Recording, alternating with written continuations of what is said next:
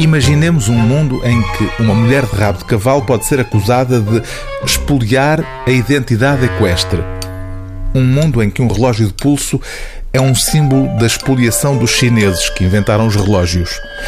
Um mundo em que um historiador é visto como um espoliador identitário sem pejo de escrever livros que se acha no direito de se apropriar da cultura dos sumérios que inventaram a escrita. É esse mundo que encontramos neste romance. Um mundo em que o politicamente correto é levado às últimas consequências para efeitos satíricos. O autor de Pobres Diabos é Vítor Elias, um colaborador regular do Inimigo Público, o suplemento humorístico semanal do Jornal Público.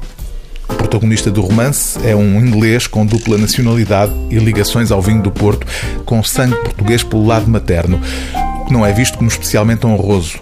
Todos temos vergonhas na família, diz-lhe alguém a certa altura, mas alguns de nós preferem escondê-las. Professor numa universidade britânica de segunda categoria, Bruce Pickle Cartboy é despedido por não se moldar aos novos tempos. O novo primeiro-ministro britânico pôs em prática uma política ecologista radical a que foi dado o nome de Wild Britannia. Em contraponto, a extrema-direita ganhou peso e influência por detrás dos dois extremos ideológicos há um mesmo mastermind que põe em prática uma divisa ancestral: pão e circo.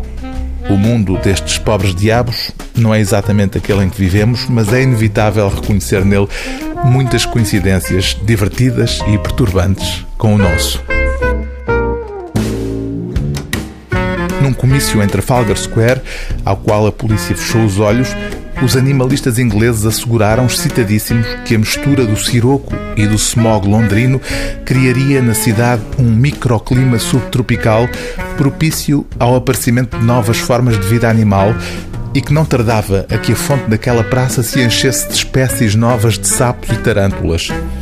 Num arrobo de entusiasmo, o líder dos animalistas ingleses desejou que a rainha e o primeiro-ministro fossem engolidos por anacondas e que se atirassem os pares do reino Altamisa para alimentarem as piranhas que, jurava, estavam a caminho. Os responsáveis pelo recente e cada vez mais influente British Freedom Party, BFP, defendiam que, se os imigrantes voltassem para as suas terras, os maléficos ventos permaneceriam lá no Médio Oriente, onde eram culturalmente apreciados.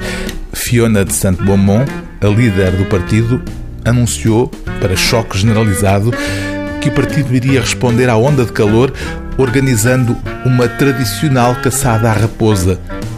Defendeu também um referendo para retirar o Reino Unido do mapa da Europa e declará-lo um continente à parte, como a Oceania. O livro do dia TSF é Pobres Diabos, de Vítor Elias, edição Libelinha.